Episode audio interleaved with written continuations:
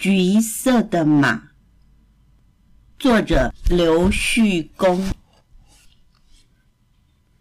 橘色的马来到大城市很久了，他一直想找到失散多年的兄弟。他仅存的线索只有半张照片橘色的马这样子想：如果能找到另外半张相片的主人。或许有希望。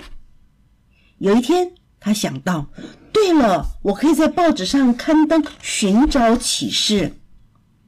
他看了自己的橘色皮肤，想着兄弟应该也要和他一样才对。第一个来相认的是一栋橘色的房子，它有橘色的外表，但是他们的相片完全不合。我的兄弟应该要和我一样会跑才行。橘色的马想了一想，他修改了寻找启事。如果你有半张相片和橘色的外表，而且跑得很快，请你来和我相认。第二个来相认的是一辆橘色的跑车，它有橘色的外表，跑得也很快。不过，他们的相片也不合。我的兄弟应该还要有黑色的头发和尾巴才行。橘色的马又再次修改了寻找启事。如果你有半张相片和橘色的外表，而且跑得很快，最重要的是你还要有黑色的头发和尾巴，请你来和我相认。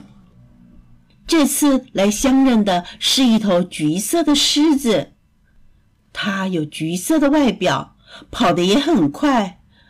更重要的是，它有黑色的头发和尾巴。但是，它们的相片也不合。橘色的马觉得好疲倦，他难过的想：“我永远找不到自己的亲生兄弟了。”有一天，他遇见了一头咖啡色的马。咖啡色的马来自很远的地方，去过许多国家。他跟橘色的马讲了好多的事。橘色的马突然有一种很熟悉的感觉。橘色的马好高兴哦，他觉得这个城市充满了光明。有时候，他们会一起去跑步。偶尔，他们也会一起吃东西、聊天。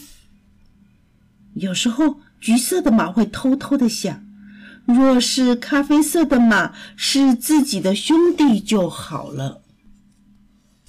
有一天晚上，咖啡色的马提到自己有个失散多年的兄弟，他手中仅存半张相片，可以相认。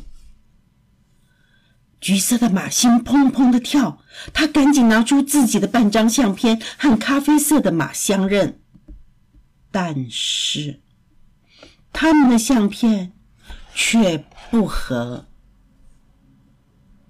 橘色的马好伤心，好伤心。